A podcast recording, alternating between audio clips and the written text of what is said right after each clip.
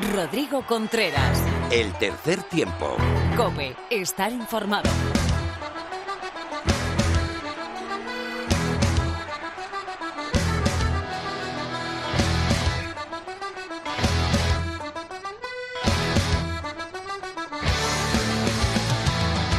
Hola, ¿qué tal? Bienvenido a una nueva entrega de tu programa de rugby en la radio. Esto es el tercer tiempo de la cadena Cope.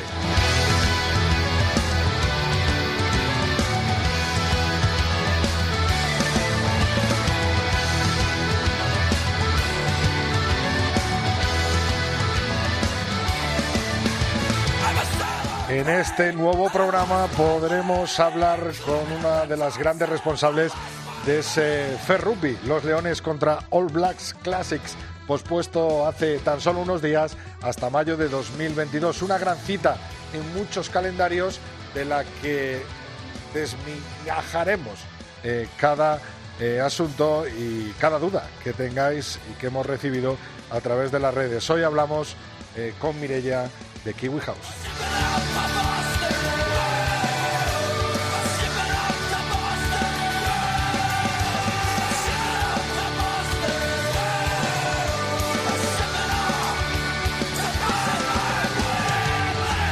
También analizamos toda la actualidad, que es mucha del rugby femenino con Lorena López en nuestro tertulión. Tendremos a Fermín de la Calle y Felipe Rodríguez. También nos visitará eh, poniendo el broche de oro el maestro Phil con un nuevo eh, Sin Bin. Y por supuesto que conectaremos para hablar de nuevo con Mar Álvarez, nuestra preparadora física.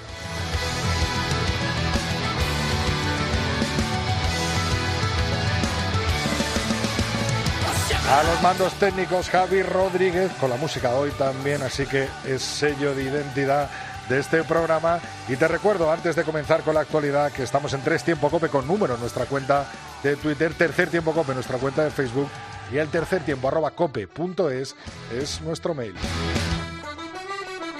Ahora sí, Javi, empezamos cuando quieras.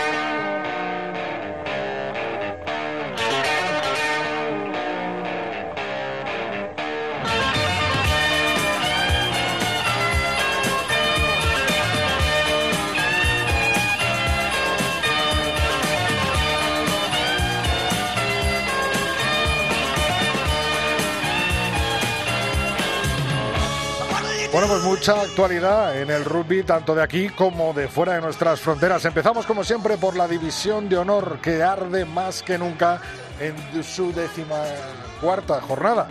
Y con los siguientes resultados: Lexus Alcomenda Rugby 33, Brac Quesos Entre Pinares 11, Ampordicia 24, Universidad de Burgos Bajo Cero 20, Silverstone El Salvador 39, Barça Rugby 19. Con estos resultados, en el grupo de cabeza de la División de Honor, Lexus Alcomenda Rugby es primero con 26 puntos, seguido del Silverstone Salvador con 22. Un partido menos para Brac Quesos Entre Pinares y 19 puntos, los mismos que Ampordicia, 13 puntos para Universidad de Burgos bajo cero y 7 con un partido menos Barça Rugby.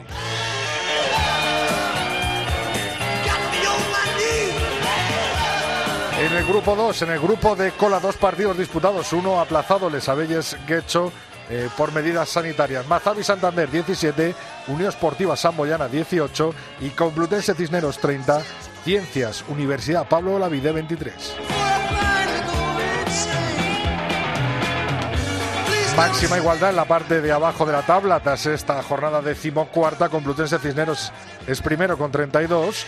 Eh, también eh, segundo eh, con 25 puntos y disparado de los cuatro de abajo la Unión Esportiva Samboyana y Guecho Artea es tercero con 13 puntos y hay triple empate entre Ciencias, Universidad Pablo Olavide, Les Abelles y Mazavi Santander Independiente a 12 puntos. Los cuatro equipos de abajo con un partido menos.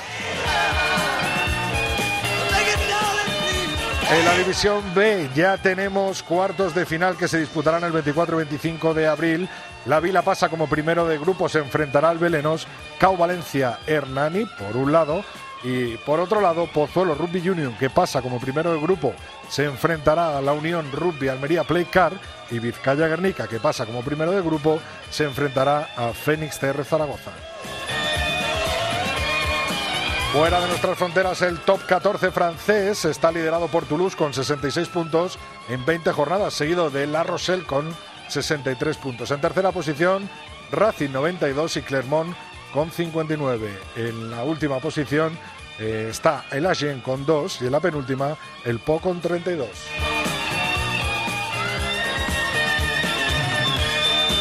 En cuanto a la Pro de 2, el Grenoble es primero con 62 puntos en 26 jornadas la segunda posición es para Uson Nevers con 60. Cierra la tabla Suyo Glumón con 36 y está Aurillac con 44, los mismos que el Valence Romance. Nos vamos a tierras inglesas. Bristol Bears lidera la tabla con 61 puntos. Segunda posición para Exeter con 49. Cierra la tabla Gloucester con 25 y Worcester con 18. Super Rugby, nos vamos hasta Nueva Zelanda. Crusaders primero con 6 partidos disputados y 22 puntos. Blues eh, segundo con 14 puntos y 5 partidos disputados, los mismos que Chiefs, que tiene 5 y 12 puntos. Y cierra la tabla Highlanders con 10 y Hurricanes con 6 en 6 partidos. En cuanto a Australia, en el Super Rugby australiano, Queensland Reds es primero con 32, segundo los Brumbies con 25, tercera posición para los Rebels con 11, cierra la tabla Western Force con 10 y los Guaratas con 2.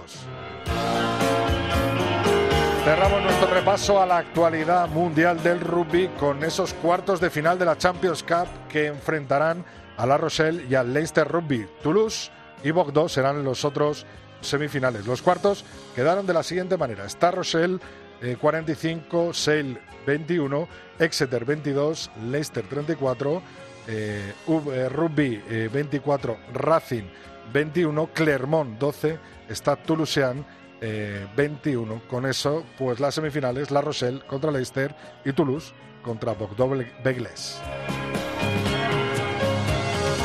Hasta aquí ha llegado el repaso, la actualidad del rugby nacional e internacional. Tiempo ahora de rugby femenino con Lorena López.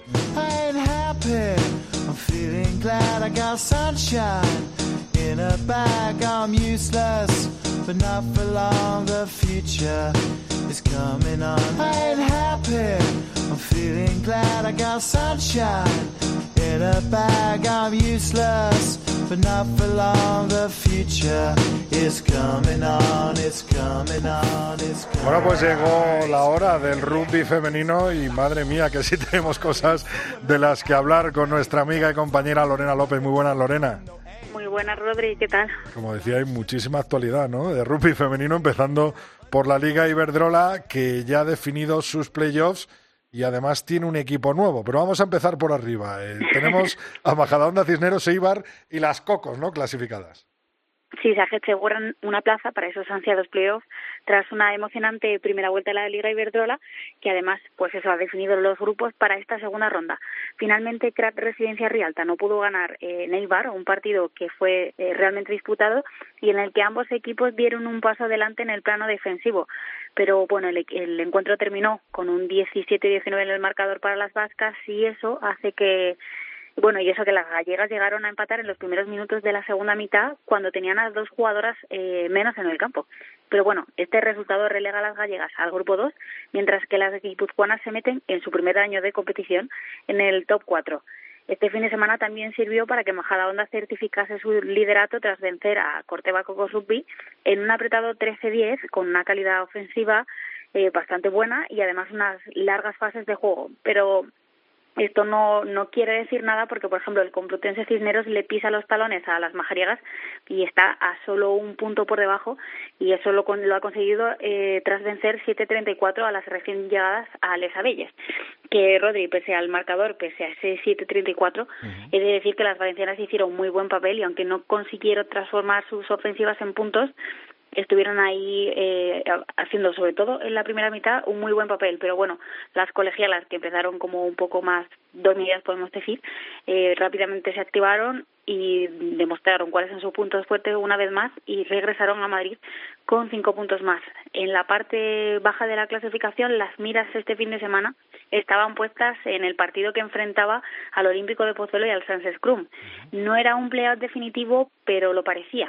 Y como te puedes, eh, y como ya sabes, cayó de parte de las del Omega, que se impusieran las anseras por solo 0-7 pero bueno, eh, por suerte para las chicas de Alfonso de la Cruz aún tienen una segunda vuelta para cambiar esa, esa situación y además es que el partido estuvo marcado por, por las indisciplinas porque sucedían tanto de un lado como del otro y no, eh, no permitían que las acciones de juego eh, largas llegasen a brillar en, vamos, para ninguno de los conjuntos. Pero bueno, como te digo, a Olímpico le bastó con un ensayo que llegó en la primera mitad de manos de Natalia de Marcos y con eso se llevó la, la victoria. Además fue capaz de imponer su defensa a pesar de, de ver dos cartulinas amarillas y los cuatro puntos que suman las del Omega me da que van a ser vitales de cara a esta segunda vuelta. Sobre todo ese resultado tan apretado, ¿no? Ese 0-7 eh, Sans Scrum eh, con, jugando en casa contra el Olímpico. Digo para repasar un poco, Eibar 17, Crat Residencia de Alta, Rialta 10, Les Abelles 7, Complutense Cineros 34 y Majadahonda 13, Cortebas Coco Rupi, como nos has dicho, eh, 10. Eh, continúa tú porque al final la clasificación está emocionante hasta, hasta, el último momento, hasta el día de hoy, ¿no? Sí, al final eso supone, eh, como sabemos, los cuatro primeros clasificados están en el grupo 1, que están Majadahonda con 28 puntos, Complutense Cisneros con 27, con solo uno menos, Eibar que se coloca en tercera posición con 22 y en cuarta está Cocos con 21. En el segundo grupo, y que intentarán evitar el descenso directo y la promoción, están el CRAT Residencia Rialta con 14, Olímpico de Pozuelo con 10, eh, Scrum con 7 y Les Abelles terminaron con cuatro esta, esta primera vuelta. Pero bueno, Rodri, este fin de semana vamos a tener un poco de descanso de la Liga Verdola antes de encarar esta recta final, porque la segunda vuelta va a estar compuesta solo de tres jornadas y además se van a disputar de forma continuada los fines de semana, pues el último de abril, el 24-25 de abril y el, el 1 y 2 de mayo, que es aunque haya puente para las chicas no lo va a haber, y el 8 y 9 de mayo será la tercera jornada de esta segunda vuelta. Joder, pues eh, completito, la verdad, y emocionante, sobre todo muchas novedades en la Liga Iberdrola, pero también en la división de Norvé, donde San Cugat le damos la enhorabuena a todas las chicas, a todo el staff técnico de San Cugat, eh, se ha proclamado vencedor de la competición y es equipo nuevo de la Liga Iberdrola, ¿no?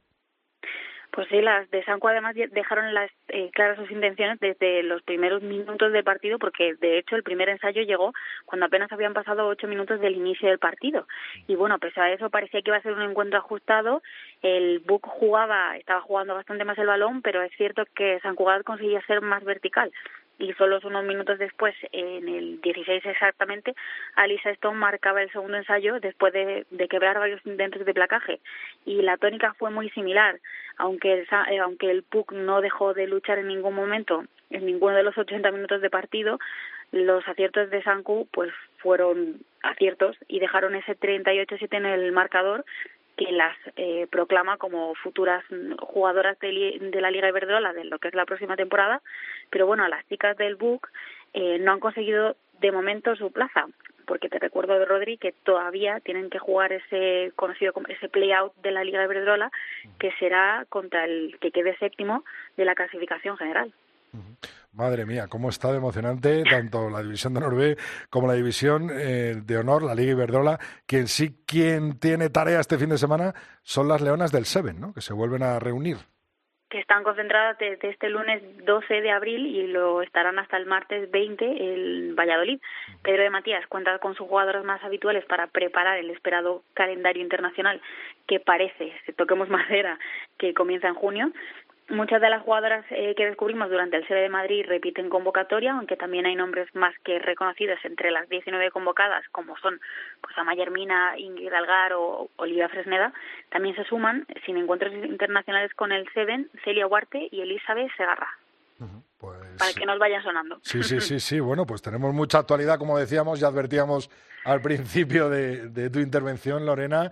Seguimos de cerca eh, ese playoff, ese playout eh, esas plaza, esa plaza ¿no? que queda en la, en la Liga Iberdrola al final para, para quién es. Y por supuesto, bueno, pues al fin y al cabo, eh, a ver quién es, eh, o las Cocos revalidan título, o quién es uno de los tres Cisneros. ayúdame, que se. Eibar, Eibar, Cisneros, y Majadahonda. Eso es, alguna de, ellas tres. Eh, si consiguen arrebatarle ese título a las Cocos que consiguieron el año pasado. Lorena. Todo puede ser, ¿eh, Rodri? Yo solo te digo que este año, por ejemplo, Krat empezaba, empezaba como uno de los favoritos y por circunstancias de la vida está en el segundo grupo. O sea que Rodri, un año más, puede ser, todo es posible. Puede haber cualquier cosa. bueno, pues estaremos atentos y, y, por supuesto que informaremos a través del tercer tiempo y a través de Lorena López aquí cada martes. Muchas gracias, Lorena. Hasta el martes que viene, Rodri. Rodrigo Contreras. El tercer tiempo. Cope. Estar informado.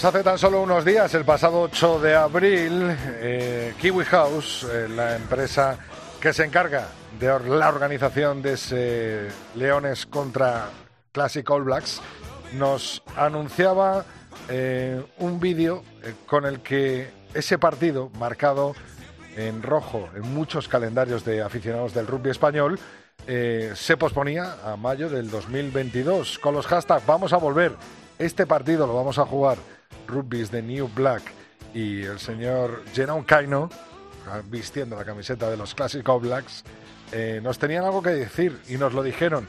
Pero hoy lo vamos a desgranar, a desmigar y te vamos a explicar cada detalle de ese España Rugby contra Classic All Blacks que viviremos, estoy convencido de ello, en el próximo mes de mayo del año 2022. Para eso, para ello, he llamado a una colega, a la responsable de Kiwi House y de este partido, Mirella Ruiz. Muy buenas, bienvenida al tercer tiempo a la cadena COPE, Mirella.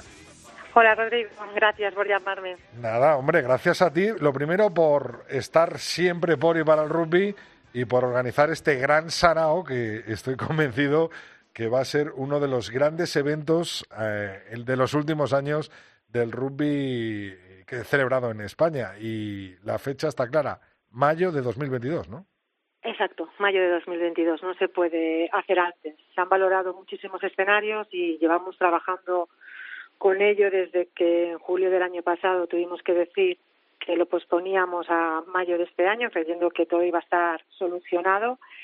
Y conforme ha ido desarrollándose las circunstancias de las que todos sabemos lo que está pasando, pues nos hemos visto obligados otra vez a, posponerlo.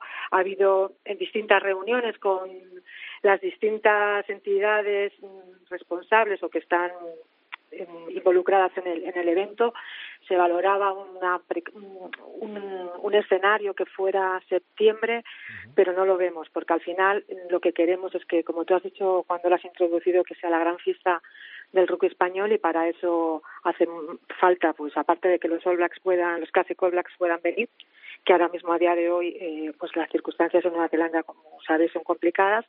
Son complicadas en cuanto a viajar. Allí viven fenomenal pero no tienen el virus. Pero si si viajan pues las restricciones luego para volver son son muy complicadas lo cual no lo hace viable. Septiembre tampoco lo mejoraba lo mejoraba mucho. Y luego que nosotros no nos fiamos que en septiembre nos vayan a decir y más con lo con las noticias que como sabes cada día cambian que nos vayan a decir que se puede público o no se puede público hay muchos de, los aficionados que ya adquirieron esa entrada para el mayo del año pasado, eh, que estaba pospuesto para este eh, mes de mayo y tristemente al final, eh, por está claro la situación que estamos viviendo todos, porque al final nos está afectando a todos, se ha tenido que posponer a mayo de 2022, que siguen con su entrada y, que, bueno, van a ser fijos allí como tú, tanto como tú y como yo, ¿no, Mireya? Pues yo creo que yo creo que sí. Yo particularmente estoy contenta eh, con la con la respuesta que tuvimos al, al vídeo el, jueves pasado, porque aunque hay gente que quiere devolver su entrada y luego la comprará si lo ve oportuno en mayo del año que viene, los cuales ya te adelanto que esas personas que quieran la devolución de su entrada, igual que hicimos el año pasado, se les devolverá el dinero. Si quieres, luego entramos en, en el tema legal, que es un rollo para mí, para los usuarios, que yo no retengo el dinero porque quiero, sino porque es un tema, es un tema legal eh, en el que están involucradas varias instituciones. Eh, pero, pero, sí, o sea, al, final, espérate que me, he ido, me he ido de, de, de pregunta, no sé, sí, lo que me habías preguntado. Digo que muchos, muchos se han... Ah, sí, exacto, que muchos van a mantener su, su entrada y fue curioso, Rodrigo, que yo creo que también al, al darnos el mensaje Jerome Keino de, de él, ¿no? Particularmente con sus palabras, porque aunque nosotros le dijimos que queríamos que dijera ciertos mensajes, él lo dijo a, a, a su manera y como él lo, como él lo siente, ¿no? Y a mí me gustó eso cuando dijo en en el nombre, en tu nombre, en el nombre de los Leones, en el nombre del rugby, yo, yo estaré allí. Sabemos que hay un compromiso por su parte y hubo muchísimos eh, aficionados que nos escribieron para preguntarnos cuándo volvíamos a habilitar la, la web para la venta de entradas. Cosa que, que bueno, también es verdad que que nosotros que bueno tú y yo que, que, vivimos en Madrid estamos acostumbrados a llevar un día a día en Madrid pero la gente que no vive en Madrid está un poco asustada con lo que pasa en Madrid no como que tenemos mucha libertad y la gente ha respirado un poco al ver que se posponía y que en tres semanas no tenían que venir a Madrid. Porque porque sientes que hay un recelo no que la gente dice pues mira habéis hecho lo mejor hay que esperar no pasa nada eh, pues pero mucho mejor el año que viene entonces bueno estamos contentos es verdad que también pues de aquí a a julio, que es cuando diremos la fecha definitiva, una vez que se celebre el calendario de la temporada de fútbol del año que viene, que es lo que nos ha pedido el Atlético de Madrid. Eh, una vez que digamos la fecha de aquí, desde ahora que estamos en abril hasta julio, pues vamos a poder confirmar muchos nombres que a día de hoy no los puedo confirmar, pero que yo creo que aquel que tenga su entrada dirá yo no la cambio, no vaya a ser que luego me quede sin ella. bueno, eh, Jerón Keino sí que ha confirmado su asistencia. Jerome es uno de ellos, sí. y como él bien dice, lo que quiere es reunirse con sus amigos, ¿no? Con sus amigos All Blacks en un, en un partido así. Eh, aquí tuvimos en la cadena COPE a Rocococo, eh, una de, de los eh, grandes programas y grandes visitas junto con Brad y con y con Paul y bueno y, y, Fernando incluso estuvo por aquí también en esa presentación enorme que, que hiciste. Mireya, has tocado varios temas. El primero de ellos yo creo que es, puede inquietar un poco a la gente que, que, de repente ha visto otra vez eh, que bueno que se vuelve por, por fuerza mayor a posponer eh, esta fecha y es esa devolución de entradas. Eh, el año pasado cuando pasó esto se devolvieron, si no me falla las informaciones que disteis vosotros, 7.000 entradas a todo el que quiso devolverlas. va a pasar lo mismo este año, ¿no? Exacto. Aquí lo que lo que pasa es que nos tenemos que regir por un artículo que el Gobierno de España pues lanzó el 31 de marzo del año pasado, que hasta que no hay una fecha fija en el calendario no se puede abrir el plazo de la devolución de las entradas. Ese plazo es de 15 días. Nosotros el año pasado incluso vimos 20 aquellas personas que en el último momento las estuvieron pidiendo. En 48 horas eh, la gente tenía el dinero en su cuenta bancaria. Se hace por la devolución por el mismo método que han pagado y, es lo que hicimos. Fue nuestro compromiso. Yo te puedo decir porque lo viví de lo viví de cerca, que fue en pleno en pleno verano, que el 14 de, agosto se estaba devolviendo el dinero a la gente. Eh, otro dato que después de hablar esto preguntará a la gente, ¿cuándo vamos a saber esa fecha? Lo has dicho tú, en julio, cuando esté cerrado el calendario de fútbol y sepamos si la última jornada de liga juega el Atleti en casa, pues se jugará la siguiente y si esa última jornada de liga juega el Atleti eh, fuera de casa, se jugará en esa última jornada, en ese fin de semana eh, de última jornada de liga en mayo de 2022. Es así, ¿no? Es así, ese es el compromiso del Atlético de Madrid con, con Kiwi House, con nosotros, con el partido, que están deseando más que yo creo que nosotros incluso de tener un partido de rugby eh, en el Wanda Metropolitano. Y el, el año pasado no fue el último fin de semana porque ellos tenían comprometidos el fin de semana del 22 de mayo ya conciertos internacionales entonces quitaban el césped y por eso lo hicimos el 8 de mayo que tuvimos que tener una reunión con Javier Tebas y él nos, nos se comprometió a si esa fecha el Atlético de Madrid jugaba en casa pues moverlo no pero este año que a día de hoy no tienen eh, conciertos cerrados para para mayo sí muchísimas peticiones pero nada nada en firme. Nosotros somos sus socios prioritarios y el compromiso que hay es, como tú bien has dicho, que el último fin de semana, una vez que finalice el fútbol, al fin de semana siguiente el partido de rugby pasará el sábado por la noche en el Wanda Metropolitano, que yo creo que es muy importante porque aquí lo que nos da es poder tener durante el sábado, desde las 12 del mediodía, pues la fanzone y la fiesta que todos queremos que, que pase ¿no? en, y el, Madrid. Y el Metropolitano lleno después para el partido, que eso es lo que pues deseamos todos. Si estará, si estará o no, yo con que con que haya gente con muchísima ilusión y que quieran disfrutar este evento que sí que va a ser sí que va a ser histórico, pues mm, suficiente. Vale, Mireya, entonces a modo resumen ya tenemos los flecos legales resueltos, ¿no? En, en esto que todas las palabras que nos has dicho, la fecha saldrá en julio cuando salga el calendario de, de fútbol, a partir de ahí se abrirá un periodo de 15 días, 15 o 20 días, como el año pasado, por si alguno quiere devolver. De momento seguimos manteniendo esas 30.000 entradas que no son pocas en el metropolitano y seguimos manteniendo esa ilusión, la ilusión esa que me lleva a preguntarte eh, por jugadores, lógicamente. O sea, yo sé que voy a estar allí y estoy viendo aquí que han apuntado hasta el mismísimo Dan Carter, ¿no? Como ha puesto Irache por aquí, por, por nuestras redes sociales, ¿no? Ya sabes tú que Irache es como es. Ella, ella, de hecho, siempre está súper pendiente de mí y en cuanto hay una noticia pues me, me manda un WhatsApp o con un beso o con un corazón ella es súper fiel y ya te digo yo que si algún día tengo que hacer una campaña que lo haré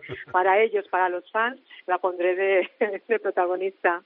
Pero yo te puedo no te puedo decir nombres, eh, pero sí que te puedo decir que ha habido cambios en el staff técnico y cambiamos uno de los entrenadores que lo, lo nombraremos a finales de, de mayo cuando acabe un compromiso contractual que tiene actual y esto hará que muchas de las estrellas más importantes de los de los All Blacks a nivel de, la historia estén en, estén en Madrid. En ¿Alguien vinculado con los Crusaders, por ejemplo? Pues es uno de los nombres que está encima de la mesa, pero no es, no es él. bueno, bueno, bueno, no te tiro más de la lengua. Eh, no, que luego me regañan. hasta ahora, los que confirmaron hasta ahora sí que siguen. El caso de Rocococo, bueno, eh, el propio Jerome Keino sí lo, sí lo ha dicho en el vídeo, ¿no? Pero el caso de un poco de los nombres que habíais dado hasta ahora, que no habían sido muchos, pero sí unos poquitos, sí que, sí que puedes seguir dentro. Sí, eh, Chris Mazoe con la pandemia se ha vuelto a Nueva Zelanda y él está allí, pero volvería para, para el partido. Tuitaba que sigue en, Francia, se vuelve a ir también en agosto a, Nueva Zelanda, pero también estaría en el, partido. Y, y Rocococo está también en la, en la lista. Bueno, pues por lo menos ya tenemos... Chris, Mazoe es el amigo de Dan Carter. Yo le, mando WhatsApp todos los días. Yo sé que se los mando, ya te los enseñaré. ¿A Chris o a Dan? A Cristo, uno de dan todavía no me lo dan, mejor dicho. Bueno, pues de momento tenemos esos cuatro nombres, ¿no? Eh, encima de la mesa, esos cuatro nombres eh, confirmados, lo poquito que nos has podido eh, adelantar, Mirella, y, y sobre todo, para que quede claro, esas fechas, ¿no? Esas fechas en las que Kiwi House va a dar la, la, oportunidad, lógicamente, a quien quiera devolver esa entrada, que va a ser cuando se fije una fecha definitiva eh, para ese partido de mayo de 2022 y, y sobre todo esas fechas para ir conociendo poco a poco nombres. Así que lo único que, pedimos a todos los aficionados es esa paciencia que al final eh, las cosas llegan, llegan bien hechas y, así, bueno, pues dan los resultados que dan. Eh, quería darte y agradecerte, yo creo que por parte de mucha, mucha gente del rugby español, todo lo que estáis haciendo por el rugby español, precisamente desde Kiwi House y apostando siempre eh, por eventos de gran magnitud y eventos eh, que nos colocan en boca de todos los aficionados al rugby a nivel mundial, no solo a nivel estatal. Así que eh, toda mi fuerza, todo mi ánimo, Mirella, para seguir. Y por supuesto que si quiere alguien escribirnos o escribir cualquier cosa, aparte del, del correo oficial de, de, Kiwi House y que habéis facilitado en todas vuestras redes sociales y todo, bueno, y, en, y, en, vuestros mails, que a mí me llegan de, gente eh, que tenéis controlada que ha sí, yo diría que incluso que la gente que ha recibido, que ha comprado la entrada, si ha recibido el correo, yo te puedo decir que en la primera, en la primera remesa a las 37.000 entradas que había, se resumían en 9.800 eh, direcciones de correos. ¿Vale? Porque muchas, muchas iban pues con los clubes que eran todos en la misma dirección de correos o gente que compraba 10 entradas o 5 entradas. De esa primera remesa eh, se, consumieron unas 4.000 eh, direcciones de correos y ahora mismo la, la plataforma que ha mandado los emails lo ha mandado a 5.400 eh, direcciones de correo electrónico. Es verdad que cuando mandas esos, aunque utilizas plataformas profesionales, a veces llegan a las carpetas de spam, porque Gmail y Hotmail, por ejemplo, que lo tienen muy filtrado, pues directamente lo mandan a spam. Eh, cuando ven que es un envío masivo a varias cuentas de, de correo. Yo pediría que, por favor, la gente que haya comprado la entrada no lo ha recibido ninguna notificación nuestra, que mire la carpeta de, de, spam y si no tienen nada, pues que nos escriban a la dirección de ticketing arroba kiwihouse.es y ahí les damos todas las indicaciones y actualizamos su dirección de correo, en el caso de que no sea. Ticketing arroba kiwihouse.es. Antes de decirte adiós, Mireya, algo muy importante para todos los clubes también eh, que son muchos los que siguen manteniendo sus entradas, los que quieren ir eh, con sus diferentes categorías eh, de club a, este partido eh, que va a ser histórico y, es que, bueno, además de depositar la confianza en vosotros, vosotros la vais a depositar en ellos, ¿no? Así es, y sobre todo lo que haremos pues devolverles, como bien hace el rugby, siempre que hay un evento, nosotros intentamos hacer a la sociedad y al deporte de base, ¿no? que al final son esos niños que sueñan el día de mañana con ponerse la camiseta de los leones, devolverle y haremos pues ciertas cosas con los clubes pues para bien aquellos que mantengan la, entrada desde qué forma, pues bien podemos apadrinar, que un All Black les apadrine y poder hacer acciones con ellos, pues desde un Zoom con los chavales o cuando estén aquí poder acercarse a sus clubes si están en Madrid o la camiseta. Hay muchas acciones que queremos hacer sobre todo por ellos, por los clubes, porque es donde están los niños, es donde está el rugby del futuro y, y es lo que tenemos que, que se mantengan con nosotros. Pues Mireya, muchas gracias. Eh, ponemos, el, ponemos el foco en ese mes de julio, sobre todo para saber la fecha definitiva, para, para saber cuándo va a ser este partido. Ponemos también a finales de mayo, en junio, seguro que nos dais alguna sorpresa, ya nos has dicho, con un entrenador. Espero algún jugador también antes para ir relamiéndome. Sí, estaremos, estaremos en contacto, porque además una de las cosas que quiero hacer sí. es cuando presente a uno de los jugadores, pues posiblemente... Eh, hacerlo a través de nuestras redes sociales y teniendo al jugador con nosotros. Entonces, obviamente, contaré contigo para que estés ahí para preguntar todo lo que quieras preguntar de primera mano y, y que, que, que, estés al consciente de todo. Ya bueno, hacemos una cosa, como hicimos con Roco Coco, es cuando presentes a Dan, te lo traes aquí a Cope y le tenemos aquí y nos hacemos la fotito ¿vale? Vale, si me prometes que llevamos a Irache, lo hago. Venga, perfecto, los dos, Irache y Dan. Gracias, Mireya. A ti, Rodrigo, un beso. Chao.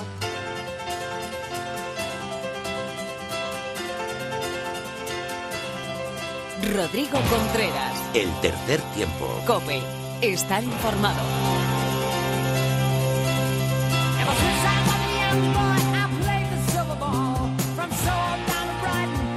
Bueno, pues llegamos a nuestro tiempo de la tertulia hoy con mucho que analizar, con mucho que hablar con nuestros compañeros. Fermín de la Calle, muy buenas. Muy buenas. Y también tenemos al otro lado a Felipe Rodríguez. Muy buenas, Felipe. Muy buenas, ¿cómo estáis? Pues bien, ¿hay liga o no hay liga? Felipe, ¿Alcobendas ha dado un puñetazo encima de la mesa o crees que el BRAC puede imponerse o cualquiera de los demás? Bueno, vamos a ver, de momento ahora mismo El Salvador está a cuatro puntos y el tiene un partido menos. Eh, Alcobendas le quedan dos encuentros, es cierto que ya depende muchísimo de, de sí mismo.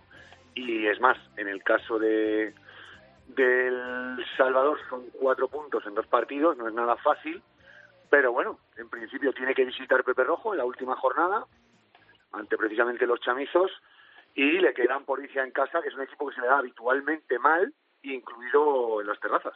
Sí, eh, ¿crees que Alcobendas ha dado un paso al frente y es el gran favorito, Fermín? Yo creo que por lo menos ha dado un aviso. No sé si ha dado un paso al frente. A mí el otro día después del partido Tiki me decía que no quería sacar ninguna lectura que fuera más allá del partido, pero por cómo ganó, yo sí creo que ha mandado un aviso para navegantes, especialmente al BRAC. O sea, me parece que fue más un... Eh, que tenga cuidado el BRAC, que este año tiene rivales, y no lo digo solo por Alcobenda. A mí el otro día me pareció que eh, fue bastante pobre. Eh, eh, es verdad que Alcobendas lo hizo todo bien y fue muy agresivo en defensa, pero también fue muy valiente en ataque. pero me pareció que fue pobre el planteamiento del, del BRAC. Eh, en la segunda parte esperábamos que Merino intentase hacer algo para cambiarlo porque iban 20 abajo y toda la solución que fueron que dieron fue sacar a, Daniel Estor, darle balones e intentar que llegase hasta donde fuera. Está, yo creo que está fuera de, de forma, creo que está pasado de peso y es verdad que para pararlo es complicado, pero bueno, fueron a, a dobles placajes, lo llevaron al suelo todo el rato, es verdad que consiguió un ensayo, pero desde el banquillo me pareció bastante pobre. Es cierto que están bastante tocados en Melé por las lesiones, pero lo que no sabemos es si Tuco podrá volver, que tiene pinta complicado, y, veremos cómo lo solucionan. Sí, la verdad es que está complicado. Tirando por donde tiraba Felipe, yo veo que la temporada del Chami mucho ojo porque va a llegar al final en su cota más alta, en su pico más alto del que hemos hablado muchas veces. Y ese último partido en Pepe Rojo ante el Covendas, yo creo que es más factible eh, o más complicado para los de Tiki perderlo que el de casa contra Ordicia, ¿no, Felipe? Hombre, evidentemente, y más con, con, la, con la manija que está que tiene ahora Juan Carlos, ¿no? Con Munilla y, y Giliers, la verdad que que yo creo que esos dos jugadores han dado un cambio al equipo, al Salvador. Eh, si veis el partido de, del Barça, pues eh, es cierto que el Barça a lo mejor fuera de casa no mostró su mejor su mejor cara, pero realmente el Salvador en el minuto 70 era abrumadora la ventaja. Cierto que al final, bueno, el Barça pega un arreón, anota los ensayos que no le quitan el bonus a, al Salvador, pero sí, sí que es cierto y además esto Juan Carlos lo hace muy bien, ¿no? El, eso de acabar acabar en pico la, la temporada y vamos a ver, porque es cierto que, que El Salvador es, se, se pone como serio aspirante, no hay duda. Mucho ojito al Chami y, al Cisneros por abajo, ¿no, Fermín? Sí, de hecho el otro día también se hablaba allí que el que viene complicado es Cisneros cuando toque, pero mm, yo pienso como Felipe, la, la bisagra le ha cambiado un poco la vida al Chami y es un equipo ahora que es complicado. Para acabar jugando en Valladolid contra ellos no es buena noticia, yo creo que para el, para el Coenda, pero bueno, a mí, a mí lo que me parece que está divertida porque se están igualando las cosas. Entonces, por ese lado vamos a divertirnos seguro en el playoff y será más abierto. Y yo creo que el Brad deja de ser tan favorito como era. Eh, Felipe, y por abajo tenemos una lucha, a mí me está encantando, ¿no? Entre Independiente, Les es que hay un cuádruple, es que hay un cuádruple empate. Sí, sí, o sea que es espectacular, quitando, ¿no? Quitando hecho que tiene que tiene un punto más, pero vamos, eh, tenemos a, a cuatro equipos con 12 y 13 puntos. Además, justo los que están abajo eh, tienen un partido menos. Eh, bueno, la verdad que, que está interesantísima la liga por abajo, con un con un Independiente de Santander, Mazavi, que se ha abonado al, al infarto. Eh, Les Abelles, que ya ha dicho que ellos están aquí, que están para quedarse. Eh, ciencias, del que esperábamos más. Y bueno, de hecho que tiene esa mínima, mínima ventaja. Eh, por calendario, pues no sé qué decirte. Ahí no sé por quién, por quién apostar. Es cierto que Santander tiene que ir a Valencia y recibir a Cisneros. Quizá lo tiene un poco, un poco peor, por decirte alguno, ¿vale? Porque además también tiene con el partido que no jugó, lo tiene que jugar en Sevilla, a lo mejor es el que lo tiene un poco peor. Además el Averas es el, ahora mismo está último. Pero bueno, que es que puede pasar cualquier cosa, que quedan dos jornadas, que en realidad son tres, porque todos tienen un aplazado. Efectivamente. Con lo cual, pues no sé, eh, no sé por quién apostar ahí. Sí, sí, Fermín, ¿tú quién crees que, que va a cerrar la tabla, ¿no? Porque al final aquí lo que importa es no cerrar la tabla, ¿no? Hombre, sí que es cierto, sí que es cierto que Santander, como te digo, tiene un calendario un poco peor. Les sabéis les va a depender, o sea, para mí el partido clave es el de Sabéis Santander, eh, lo que pase de ahí, porque después eh, les sabéis tiene que viajar a San Boy y lo, se lo antojo difícil. Y lo que decía, que Santander recibe a, a Cisneros. O sea que el calendario se está un poco peor. En la última jornada también tenemos un Gecho Ciencias, con lo cual ahí ya se va a decidir seguramente se va a decidir seguramente todo, pero bueno, que es que el Ciencias también recibe a la Samboyana y tiene que jugar contra Santander en caso. está, muy complicado. está muy complicado. Yo creo que el calendario de Santander es peor, pero todo dependerá, yo creo, de lo que pase en, en Valencia entre el Valles y los Bisontes. Puede haber empates, puede, o sea, las quinielas eh, hay eh, 3.000 posibilidades eh, posibilidades, ¿no? la giniela la que tú quieras. claro. ¿no, Fermín? Podemos hablar todos los, las semanas y cambiar el, el, discurso hasta que acabe. Pero yo creo que vamos a ver también un poco cómo gestionar la ansiedad. Si hay algún equipo que estaba mejor preparado mentalmente para esto, o sea, si de verdad sabían que iban a pasar por esto, y luego si había gente que lo baraja o, lo encaja peor, porque al final, bueno, lo que no tienes que hacer es venirte abajo si pierdes un partido y te abren hueco porque a lo mejor en la siguiente semana vuelves a reengancharte y te colocas en una posición más cómoda. Entonces, eh, yo creo que mm, va a haber mucho trabajo de cabeza de los entrenadores con la gente. Bueno, pues apasionante y todo abierto en esta eh, división de honor y, por supuesto, en la división de honor B, que ya tenemos cuadro eh, para, para, esos cuartos de final. La Vila Belenos, eh, Cau Valencia Hernani, eh, Pozuelo Rugby Union Almería, Playcar y Vizcaya Guernica, Fénix Zaragoza. Felipe, ah, dime, no te voy a decir vencedor, pero sí la final. Hombre, la final la tengo clara. Guernica La Vila. Guernica La Vila. Guernica La Vila, sí. Guernica gran favorito por abajo, a lo mejor sí. La Vila por arriba. ¿Tú también crees eso? vale, perdón. Sí, sí. Sí, sí, yo, yo también firmo debajo de, eso. Creo que, es, que son los, favoritos por lo que han hecho y, y que, que se meta otro sería un poco sorpresa, sí. Quizás eh, más fácil para la Vila el cruce hipotético contra un Hernani Cabo Valencia que Vizcaya Guernica contra un Almería Pozuelo Rugby Union, eh, Felipe. Bueno, es que ahí está el, ahí está el asunto. Eh, tenemos a, a la Vila Guernica como favoritos, que es el que hemos dado, eh, pero es que luego tenemos a los del segundo escalón, que son, bueno, segundo escalón, no sé si un cuarto de escalón más bien. Eh, Cao Valencia Hernani, que eso va a ser tremendo. Además, se va a repetir un ascenso a División de Honor que fue dramático, eh, con una patada en Landare en el, en el último minuto de, de Sorribes, que metió al Cao en División de Honor. Y luego también en ese cuarto de escalón por debajo tenemos a tenemos a Pozuelo Rugby Union, que yo creo que, que sí va a ganar a Almería, porque Almería viene de perder contra Jaén, y hombre, perder un partido que te juegas en casa contra un equipo que ya no se juega nada, pues no dice nada bueno de, de la progresión de Almería, que es cierto que, que ha estado peor en los últimos partidos, aunque empezó la liga magníficamente bien, quizá ha ido de más a, de más a menos. Por tanto, hay sí, como dos carreras, dos carreras enfrentadas, ¿no? La del Pozuelo Rugby Union empezó peor y ha ido a más, y la de Almería empezó mejor y ha ido a menos. ¿no? Y de hecho van a jugar en Pozuelo por, por méritos del, del Pozuelo Rugby Union. Entonces, bueno, vamos a ver esas semifinales que van a ser más que complicadas. ¿eh? O sea, la Vila se va a enfrentar o a Cabo Valencia o a Hernani, que, se, que lo tiene muy difícil, y Guernica se va a enfrentar probablemente, parece, a, Pozuelo Rugby Union, pero aún así yo creo que, que está en ese cuarto de escalón por encima del resto. Bueno, veremos a ver lo que pasa. Hoy hemos conocido una noticia de, al final, una de las eh, grandes, iba a decir comidillas, ¿no? Uno de los grandes eh, temas, ¿no? De los últimos años dentro del rugby español, lo hemos leído en 22, eh, lo ha sacado nuestro compañero y, amigo Pepe.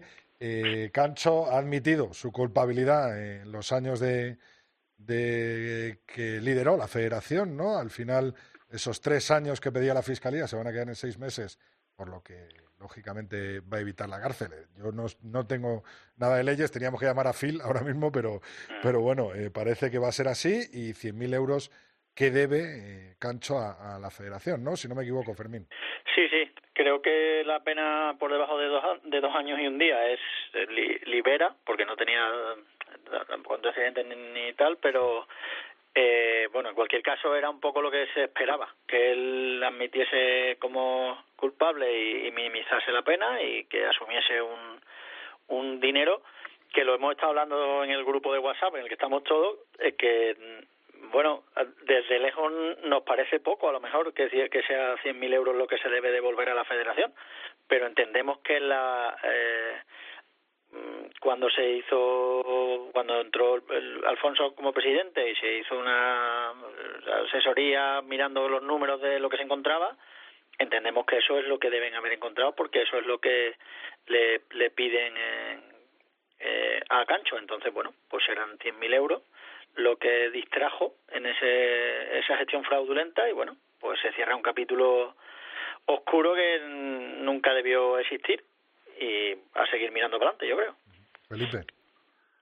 Bueno, yo creo que él ha aceptado esa rebaja de condena precisamente por no por no entrar en más en más líos, porque si él realmente no acepta tres años ya tiene que ir a ya tiene que ir a un, a un juicio y hombre se le podía poner crudo en un momento dado, ¿no? Entonces eh, la multa, bueno, a mí sinceramente eh, me parece poca con todo lo que se habló en su día en, en la Federación. Eh, yo no voy a dar cifras porque si no hay una auditoría constante y sonante no, no voy a dar cifras, pero vamos, eh, eso en lo que hemos hablado siempre y en las informaciones que, que a lo mejor no podemos demostrar fehacientemente se multiplica por bastante. Pero bueno, como no lo podemos decir, pues, pero vamos, que nosotros manejábamos unas cifras muy superiores a esos 100.000 euros. Sí, creo que la... En cualquier caso, si es lo que se ha podido demostrar, pues, pues nada.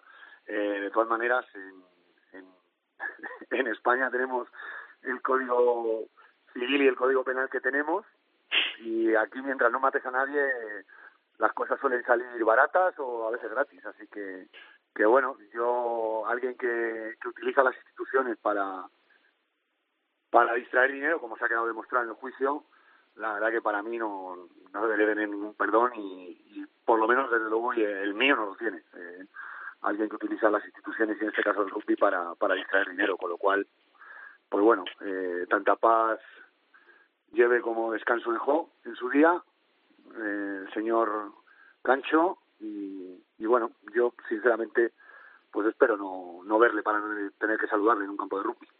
Eh, Vamos, que aunque lo vea tampoco le voy a saludar. No, no, creo que, no creo que lo vea, ¿eh? Me parece que está desaparecido en combate desde que se quitó de en medio. Sí, sobre todo el, el daño tanto a, a su club de, de, toda la vida como al rugby nacional con en los años esos de federación. No quería despediros sin eh, tocar, además tengo aquí delante un artículo de Felipe, eh, 15 de León, paciencia, trabajo, humildad y autocrítica. Eh, no había tenido pues la oportunidad. Agradezco, le agradezco que, que, lo tengas ahí. Es que he estado, es que he estado dos semanas, eh, mira, vosotros vivís en Madrid, o sea, sabéis que estamos en pre-campaña y tengo y tengo un lío importante y por eso en dos semanas prácticamente no he podido fluir. Ayer, por cierto, entrevisté a eh, Ruiz Escudero, ¿eh? el, el, a, el fal, fal, faltas tú en la campaña, ¿eh? Sí, sí. sí, sí, sí.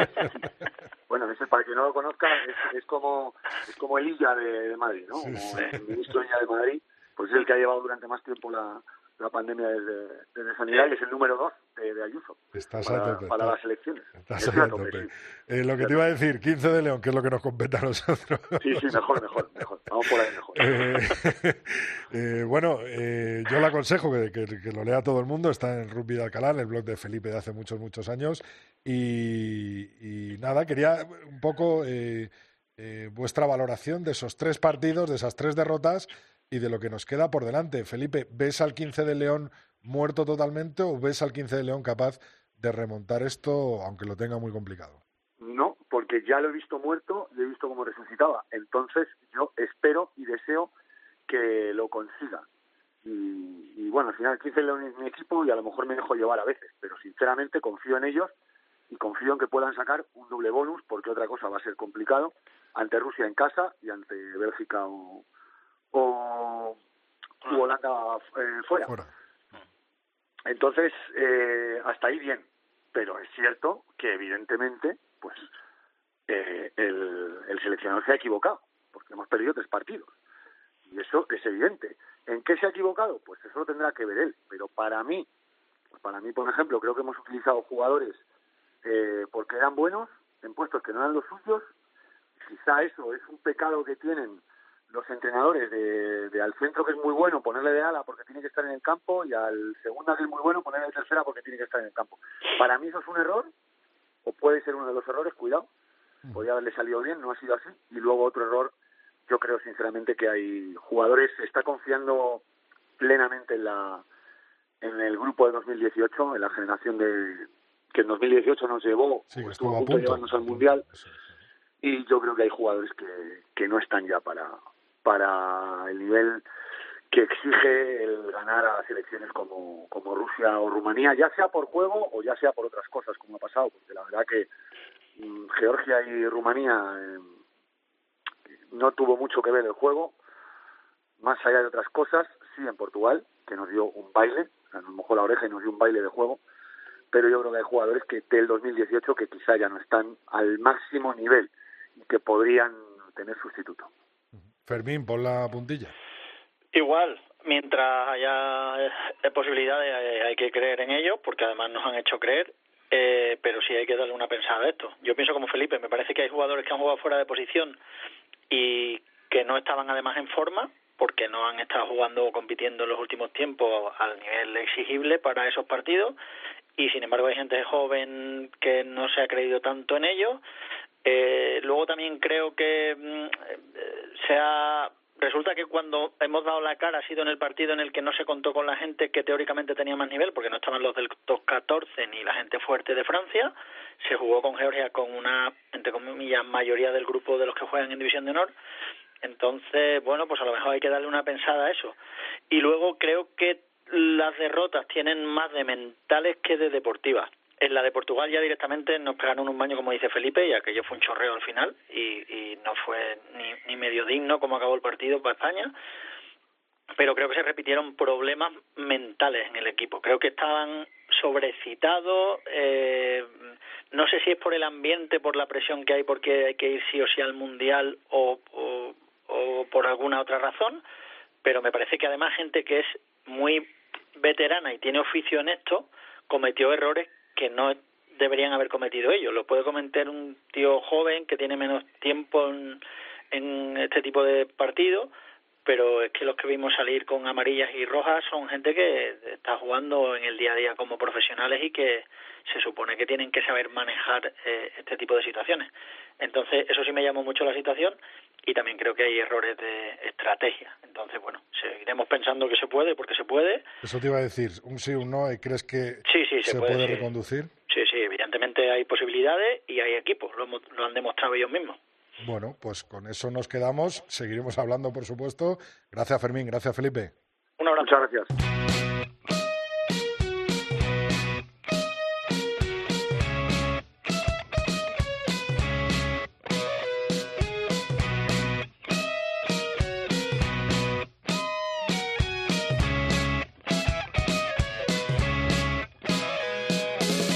Bueno, pues una semana más tenemos aquí en la cadena COPE en el tercer tiempo a nuestra amiga, nuestra compañera y sobre todo nuestra preparadora física, Mar Álvarez. Muy buenas, Mar.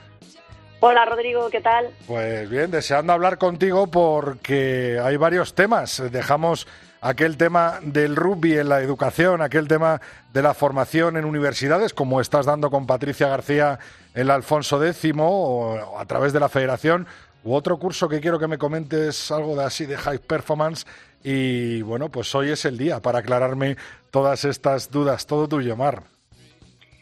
Pues nada, sobre la universidad, bueno, sabes que eh, dentro del programa de INEF CAFID, como se dice ahora, eh, Ciencias de la Actividad Física y el Deporte, eh, pues hay asignaturas que son deportes. Entonces, bueno, pues tenemos la suerte de que la UAC, la Universidad Alfonso X, ha incluido el rugby dentro de dentro de esta asignatura de deportes junto con bueno este trimestre balonmano eh, fútbol creo que está también. Entonces bueno pues creo que no mm, en Madrid por ejemplo no ha habido muchas ocasiones que una universidad haga esto así que bueno queremos hacerlo muy bien para que siga ocurriendo. Eh, en Cataluña llevan lleva años existiendo la asignatura de rugby además eh, con muy buenos profesores, eh, que, que, además son profesores también de la Escuela de Entrenadores de la Federación Española, como, como son Sergi Guerrero, por ejemplo, entrenador del, del Barcelona de rugby, sí. Y bueno, ellos ya llevan, está muy implantada, pero en Madrid pues, pues no ha habido rugby hasta ahora. Y bueno, pues tenemos mucha ilusión en que salga porque creo que es importante que el rugby empiece a estar dentro de los planes de estudio de CAFID, de INEF y, y, bueno, esto pues implicaría que mucha más gente conocería el rugby eh, como deporte y además como, como otro medio de formación, no solo para practicarlo eh, como único deporte, sino para, bueno, llevarlo a colegios, eh, llevarlo a empresas, bueno, pues divulgarlo al fin y al cabo y que mucha más gente disfrute, disfrute de esto. Además, eh, esto, eh, eso no solo se ve en universidades como bien nos has explicado, también a nivel federativo, ¿no? Y, cursos un poquito eh, más pro, podríamos decir, entre comillas, ¿no? Sí, bueno, paralelamente a esto, estamos haciendo varios entrenadores de la federación un curso de high performance eh, por World Rugby, que ya lo hicimos, bueno, eh, existe todos los años, pero antes íbamos a Sudáfrica a hacerlo y ahora desde el año pasado que empezó eh, con empezó la pandemia pues lo hacemos online. Entonces claro online tiene eh, la ventaja de que puede hacerlo mucha más gente y además el material es muy fácil de compartir porque nos envían vídeos y luego discutimos sobre esos vídeos. Entonces todos los vídeos que nos envían pues podemos podemos compartirlos con otros preparadores físicos y otros entrenadores para que haya más gente formada eh, en esa línea o por lo menos que tenga esa información disponible que a mí me parece bastante interesante.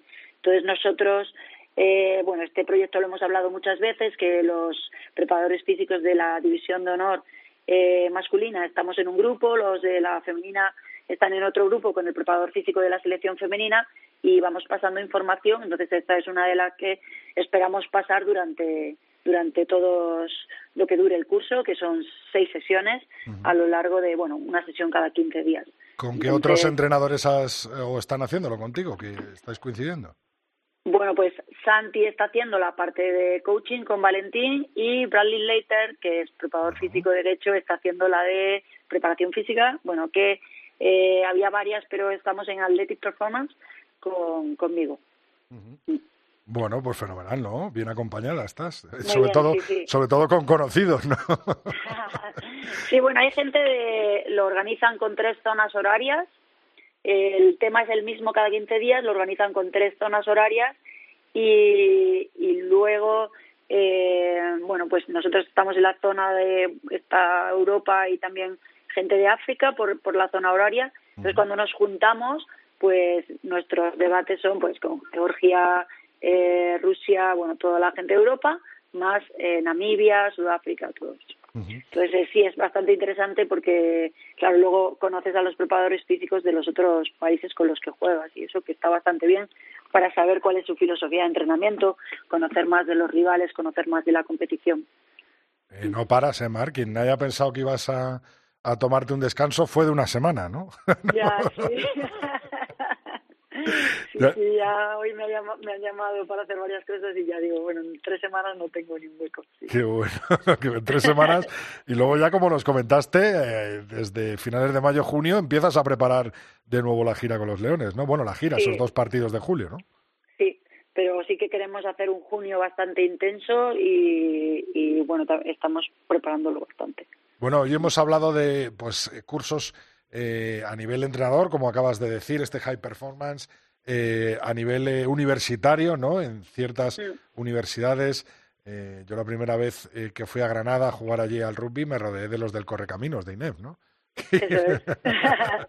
Es un equipo muy guay, bueno, que tengo la suerte de ser Correcaminos y es gente de INEF, pero también amigos de gente de INEF, o sea que no es un club cerrado, aunque es un club, un club exclusivo, no es un club cerrado, que, que todo el mundo tiene cabida y, y bueno, es como eh, muy orgullosos de pertenecer al INEF de cualquier parte de, de cualquier INEF del mundo, ¿no? O sea, cualquier facultad de ciencias de la actividad física y el deporte pues tiene cabida en el Correcaminos y, además representarlo a través del rugby, ¿no? Eso es. Exactamente. Es, un poco lo que es como la visión del deporte a través del rugby. Es, entonces, eh, bueno, pues es verdad que tienes amigos por todo el mundo y, y todo el mundo está en tu línea de cómo entender el rugby más o menos y bueno, pues hacemos actividades. Yo ahora llevo mucho tiempo sin ir a los partidos y a las quedadas que se hacen porque siempre me ha, me ha coincidido con, con una competición, pero bueno, estoy al tanto de, de todo lo que organizan y siempre con, con medio corazón ahí. Bueno, pues sí, sí. a mí se me quedó un cuartito de corazón, por lo menos, allí en Granada. Oye, ¿qué, te iba a decir? Seguimos hablando de formación, seguimos hablando eh, de cursos, eh, de esta vez extras y de libros para formarse, pero eso la semana que viene. Hoy nos quedamos eh, con estas pildoritas que nos has dejado, con lo que estás haciendo ahora mismo, parte de lo que estás haciendo ahora mismo junto con otros grandes conocidos de, del rugby español. Y bueno, yo siempre animo a que te sigan a través de, Instagram, de Twitter, porque siempre dejas alguna pildorita, algún libro de los que luego hablamos aquí en el tercer tiempo. Así que te seguiremos eh, fielmente a través de tus redes sociales. Y el martes que viene continuamos hablando de esos cursos extra y esa formación eh, extra eh, con libros y, con, cursos para, para, todo el mundo. Muchas gracias, Mar. Vale, pues si quieres, preparo como 10 libros que, que pueden, no sé, o que a mí me han influido o que, o que tiro de ellos frecuentemente para la semana que viene. Genial, pues esperamos con ansia esos libros para, para seguir nuestra formación académica aquí en el tercer tiempo. Gracias, Mar. Adiós.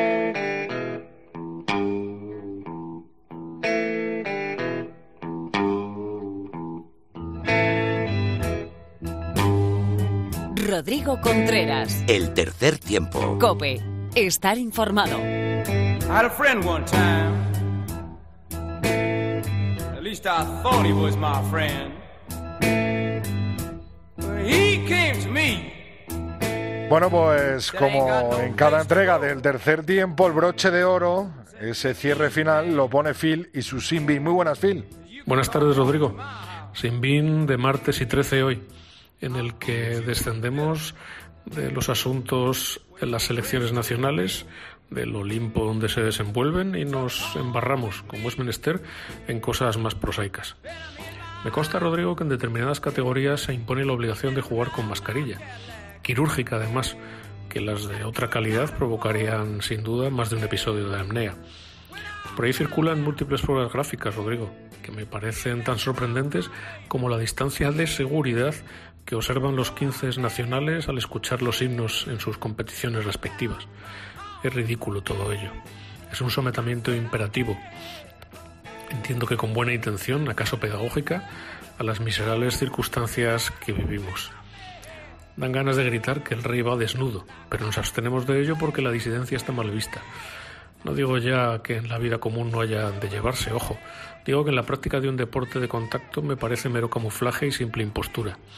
Igual que cada rack y cada melé refutan la distancia de seguridad de los jugadores en la ceremonia de los himnos de la que hablábamos, cada impacto, cada rack y cada lateral en la que hay contacto y se descoloca la mascarilla, el ímpetu inhalador y exhalador de cada jugador sobrepasa los límites de la telilla azulona, convierten a esa medida llanamente en propaganda. ¿Acaso los jugadores de categorías superiores, milagrosamente, no necesitan tal protección? ¿O es que los de las demás, imprudentes, díscolos y rebeldes, llevan vidas de riesgo que les convierten indefectiblemente en supercontagiadores. Me consta, Rodrigo, el cuidado de los clubes, que es extremado. Los ámbitos que son de su pura competencia es máximo y riguroso, en punto a controles de acceso, temperaturas, grupos de entrenamiento y demás, como para que esa medida sea puramente estética, que ya sé que se impone por las autoridades extradeportivas, que son las verdaderas, las verdaderas destinatarias de Missing Bean, y que la realidad es que debería omitirse para todos porque es inoperante. No quiero dar ideas peregrinas, pero puedo imaginar algún responsable político de tercera ideando un casco completo con snorkel para la práctica de nuestro deporte y tiemblo. Al fin y al cabo, Rodrigo, estamos acostumbrados a las ocurrencias. Dicho eso, actualidad, un sinbín retrospectivo también para la FER de los años 90 y precisamente para la logística de sus viajes a los países del desmorenado telón de acero. Largo me lo fiáis, amigo Sancho, te imagino exclamando. Y yo te replico, tente, Rodrigo. Quien haya disfrutado estos días del documental 15 de Casimiro Oltra lo entenderá. Yo lo vi el pasado jueves en Madrid, en los cines de Nueva Princesa, donde creo que se pasa de nuevo esta semana por aclamación. Lo recomiendo para quien quiera disfrutar de una historia documentada, bien contada, simpática muchas veces, que es la de nuestro rugby del último cuarto del siglo XX, de donde venimos al final vertebrada a través de la historia de Ciencias de Sevilla, pero que no omite a nadie, en la que están todos los que deben estar. Bosco Bascal, Pirulo Álvarez, Alberto Malo, Fran Puertas, Javichín Díaz o Tomás Pardo, por citar algunos, y a sus clubes. Enhorabuena al autor, que por iniciativa propia, con alguna ayuda, pero a costa de su esfuerzo personal e infinito amor por lo nuestro y sus protagonistas, ha parido un documento que algunos, muchos, querremos conservar cuando sea posible. Y el sin me dirás, quien lo vea lo entenderá. En la FER todavía queda alguno de aquellos, por cierto, también presentes en la proyección, aunque válgame Dios, la responsabilidad es personal y nadie indica que tuvieran que ver con aquel asunto, por demás legalmente prescrito. Como Sinbin merece también el expresidente de la FER, que hoy reconoció culpa y admitió condena en la Audiencia Provincial de Madrid. Ese tipo que vino a servirse y no a servir. Poco castigo le toca sufrir, porque llegó a conformidad con el misterio público, que poco me gusta a mí esa importación del derecho anglosajón, que sin estar configurada igual en nuestro ordenamiento acaba siendo similar, dadas ciertas condiciones que llevan a negociar ventajosamente penalidades menores. Mucho daño hizo, y daño hace cada vez que su nombre se refiere en algún medio, desde luego. ¿Acaso los directivos modernos de la FER que hoy se deleitaban en un restaurante asturiano de Madrid celebraban que algún dinero les será resarcido a la institución finalmente? Que así sea, Rodrigo. Hasta la próxima. Hasta la semana que viene, Phil, en un nuevo Simbin en el tercer tiempo.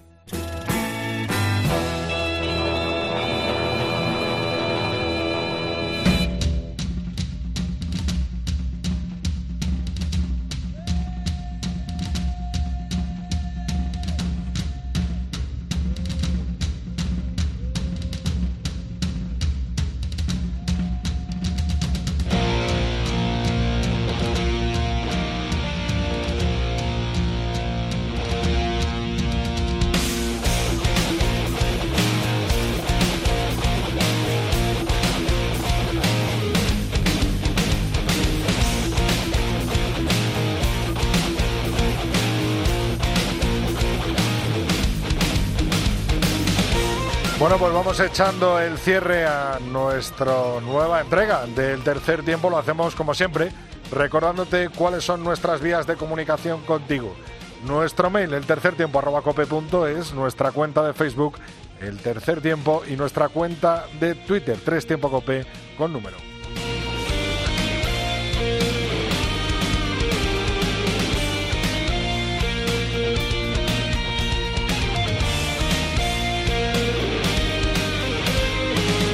Muchos y muchas de vosotros eh, vibrando con la Liga Iberdrola, con esa división de honor B, tanto masculina como femenina, y con la división de honor. Ya sabes que cada semana te la contamos, te la actualizamos en tercer tiempo cope. Y por supuesto que la semana que viene te espero aquí en una nueva entrega, en un nuevo capítulo del tercer tiempo. Un abrazo y mucho rugby para ti. Nos vemos el martes que viene.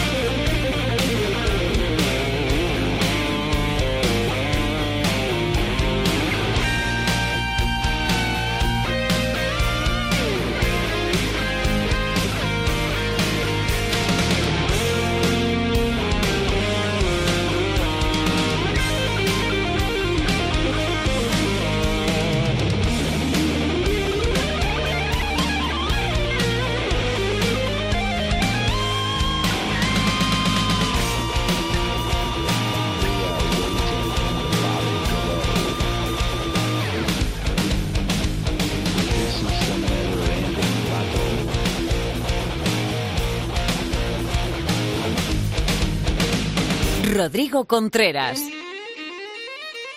El tercer tiempo. Cope. Estar informado.